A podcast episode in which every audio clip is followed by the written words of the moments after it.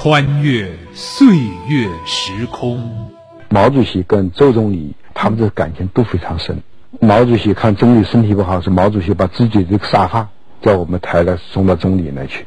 拨开历史迷雾，说嘛我不抵抗，那不能，我们打不过人有什么？那你抵抗了，你要挑拨社会，他就说赖你。揭秘风尘史实，评说风云人物。老林说旧闻。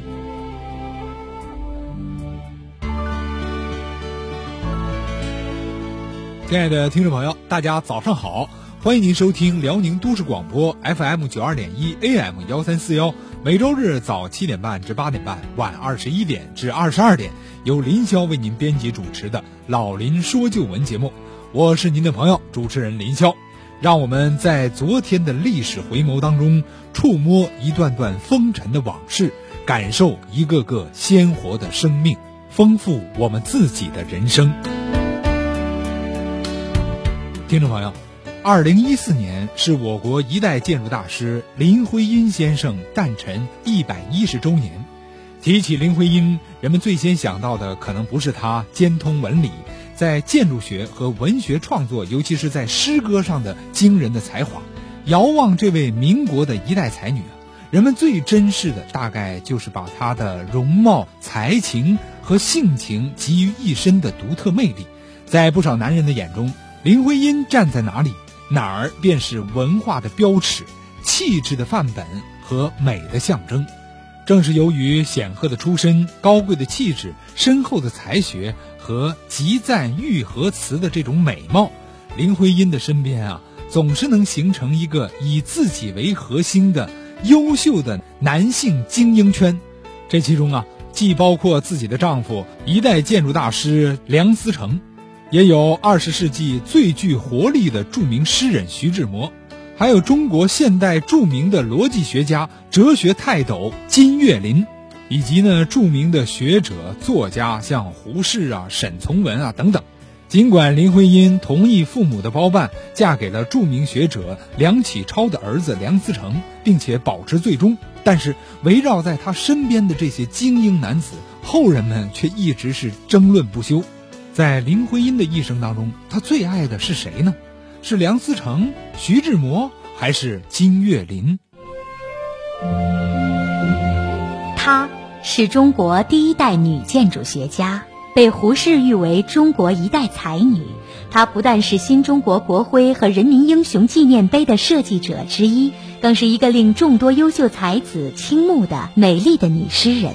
她让著名诗人徐志摩怀想了一生，甚至丢了性命；让建筑大师梁思成宠爱包容了一生，艰辛甘苦无怨无悔；让哲学泰斗金岳霖默默地守候了一生，终身未娶。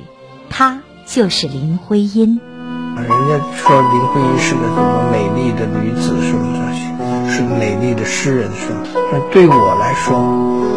母亲是一个长期卧病的病人，而且有的时候是脾气很急躁的。我父亲这个人没有城府，他的心灵啊，有的时候就像小孩子一样。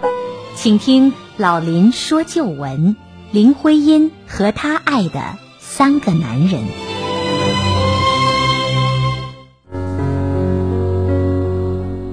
林徽因呢，是我国古代建筑专家、现代女作家。一九零四年。出生于福建闽侯一个官僚的知识分子家庭，早年同梁思成一同留学美国。三十年代初，同梁思成一起用现代科学的方法研究中国的古代建筑，成为这个学术领域的开拓者。后来呢，在这方面又取得了巨大的学术成就。她是梁思成的第一任妻子，她不但为中国的古代建筑研究奠定了坚实的科学基础。而且在文学上也颇有建树，他著有散文、诗歌、小说、剧本、译文等等，代表作呢有《你是人间的四月天》《莲灯》等等，可能有很多文学爱好者啊都能够朗诵出他的那首《你是人间的四月天》的诗。有人为这首诗究竟是写给徐志摩的，还是写给林徽因自己的儿子的，还争论不休。在一九四九年之后呢，林徽因在美术方面参与了三次重要的活动。第一呢是参与了新中国国徽的设计，第二便是改造传统的景泰蓝艺术，第三呢便是参加了天安门人民英雄纪念碑的设计，还为解放初期北京城的改造提出了许多宝贵的建议。虽然他和梁思成的许多建议都未被采纳，但是无疑他们对国家和民族都做出了莫大的贡献。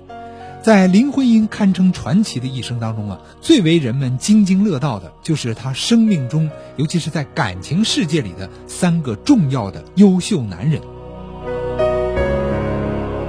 一九二零年，年满十六岁的林徽因随父亲林长民在英国旅居一年。这年秋天，一个雾气蒙蒙的下午，在伦敦浪漫的康桥河畔。一个清瘦飘逸、戴着眼镜的高挑的年轻男子走进了中国国际联盟同志会驻欧洲代表、前北洋政府司法总长林长民的家里。他就是在英国留学的年方二十四岁的徐志摩。这位年轻诗人，一九一八年赴美国留学。后来呢，受到了英国哲学家罗素的吸引，在一九二一年，他终于啊摆脱了哥伦比亚的博士衔的这个诱惑，买船票横渡大西洋，入伦敦的剑桥大学研读罗素的哲学。伦敦的雾气从康河的涟漪与音韵中荡漾开来，风中带着康乃馨的芬芳，河边的柳枝在风中摇曳。刚刚摆脱了中国政坛困扰的林长明，很喜欢和年轻人交朋友。相貌俊朗、风貌潇洒、才情四溢的徐志摩，变成了林长明相见恨晚、无话不谈的好朋友。下午茶的谈论也成了他们最大的乐趣儿。而每当这时，总会有一个娇美玲珑、梳着长长辫子的女孩子，像一只快乐的小鹿，来回的为客人们端茶续水。她春山般的双眉，秋水般的双眼，幽兰般的宁静，桃花般的酒窝，悄悄地走进了徐志摩的心间。徐志摩成了林家的常客之后，和林的父亲一见如故。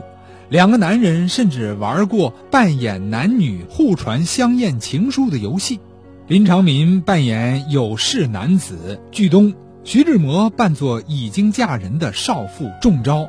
在后来林长民去世之后，徐志摩曾经公开一封巨东至中招的信，还称赞说，至少比他手定的中华民国大宪法有趣味，甚至有价值的多。因为啊，林长民曾经担任过段祺瑞政府的司法总长。林徽因聪明伶俐，从小呢便熟读各类诗书。他性格活泼，有着博学男子般敏锐的洞察力。来到英国之后呢，更是学到了一口纯正的牛津腔。而徐志摩呢，最喜欢拜伦和雪莱的诗句，林徽因竟然能用英语流畅地背诵一些出来。声音像山间流淌的清泉般动听，林徽因像一盏清茶，一缕花香，一汪清泉，一轮明月，让徐志摩坠入了爱河。而年仅十六岁的林徽因，也深深地被徐志摩俊朗的外貌、儒雅的气质、迷离的目光、忧郁的浅笑、长长尖尖的下巴和他的诗情才艺所吸引着。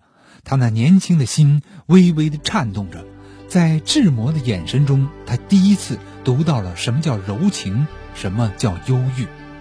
在落日的霞光中，轻柔的晚风里，花香四溢的康桥河边，两颗异动的心慢慢的靠近着。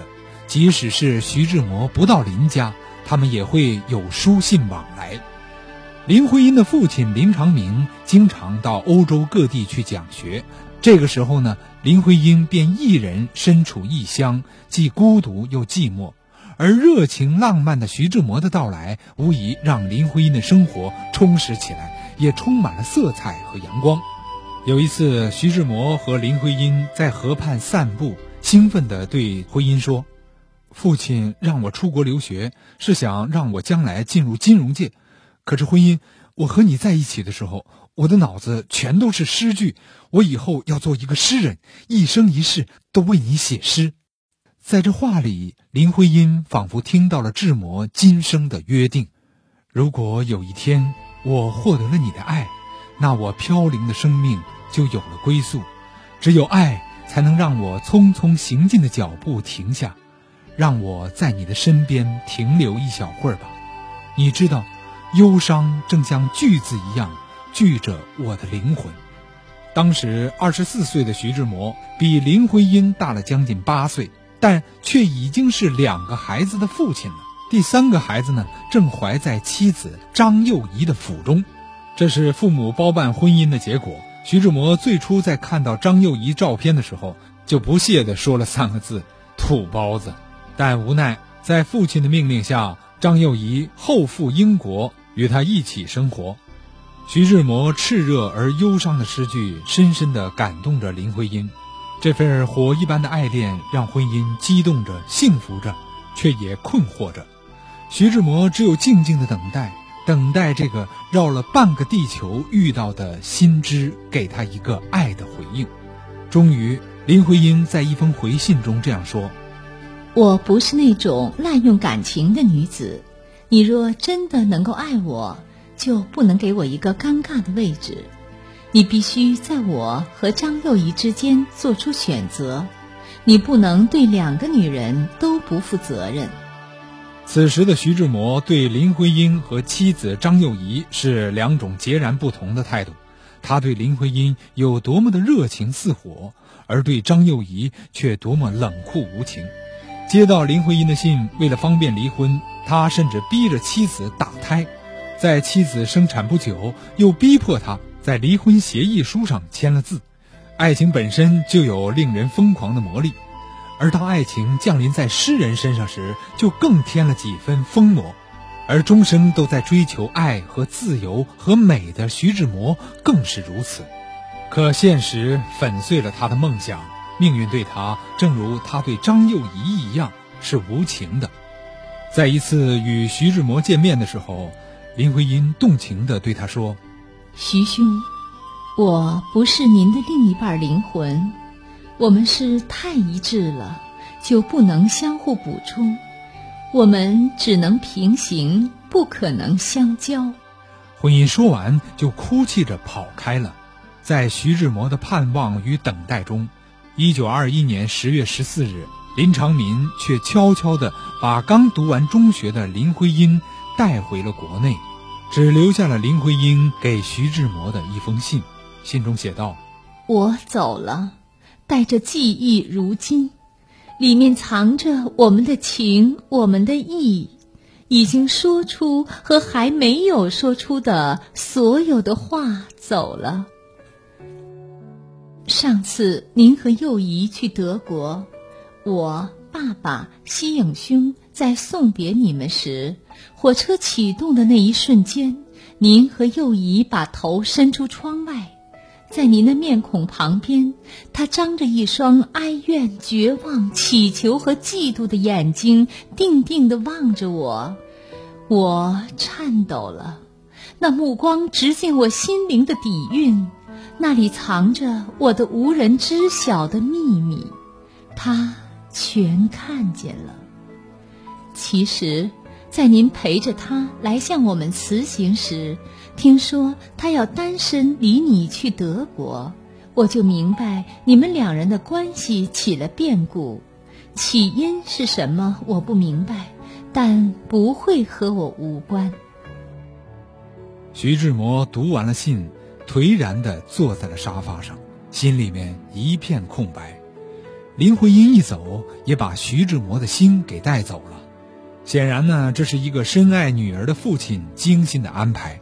自己已经是为人夫、为人父了，他没有资格与徽因在一起。他在思念、失望与希望中度过了一天又一天。我等候你，我望着户外的黄昏，如同望着将来。我的心震忙了我的听，你怎么还不来？希望在每一分上允许开花。我守候着你的步履，你的笑语，你的脸，你柔软的发丝。我守候着你的一切，希望在每一分钟上枯死。你在哪里？这时，徐志摩的诗情开始酝酿爆发。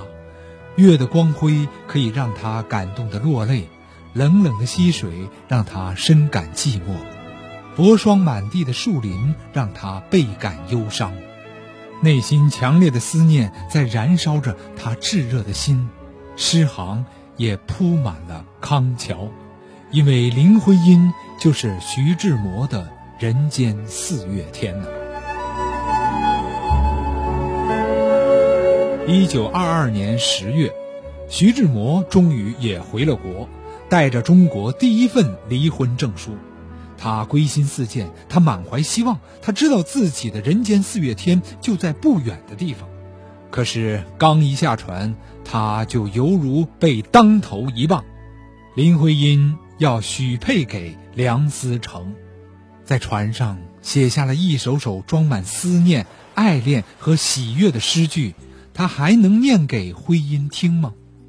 他的心碎了，眼前一片黑暗，多少个夜晚不能入眠，他只能一遍遍地读着自己的诗句，让泪水不停地流，把自己的心揉得更碎。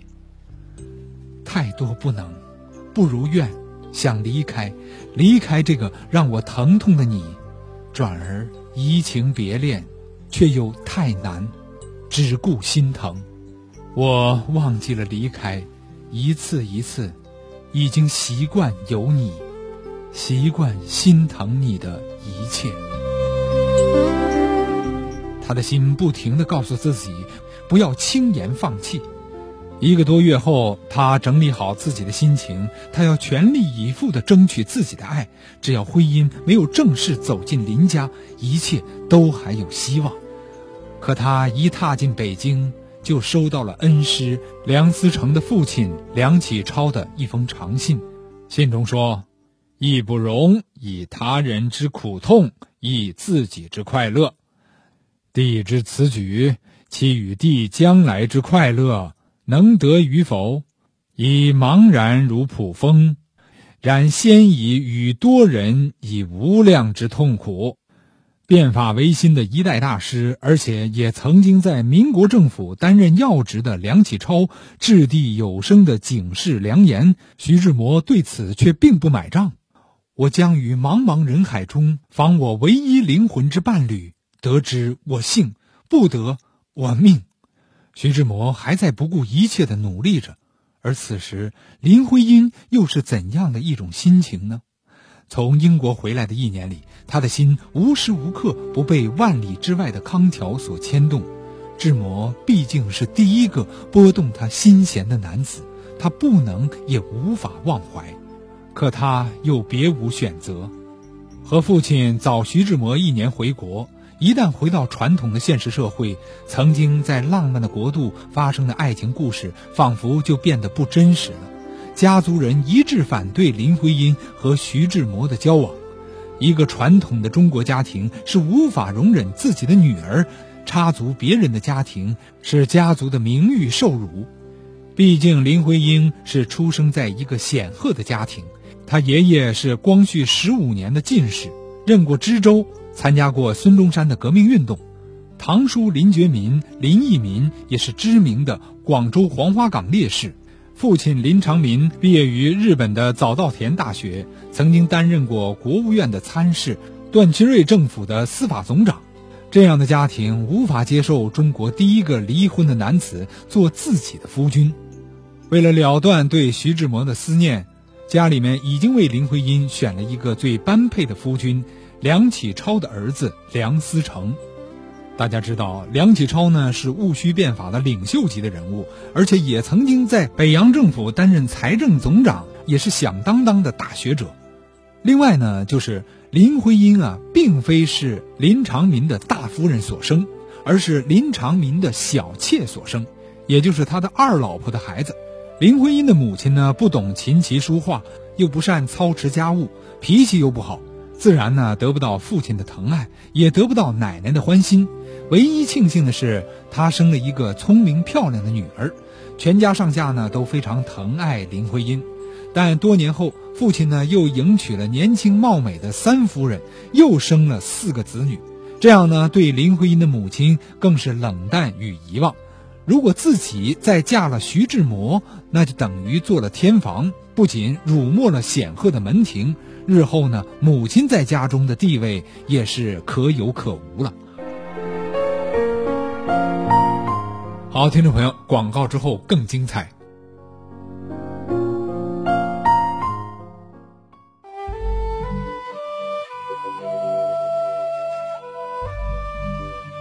穿越岁月时空，拨开历史迷雾，揭秘风尘史实，评说风云人物。老林说旧闻，老林说旧闻，每周日早七点半至八点半，晚二十一点至二十二点。林霄为您讲述昨天的故事。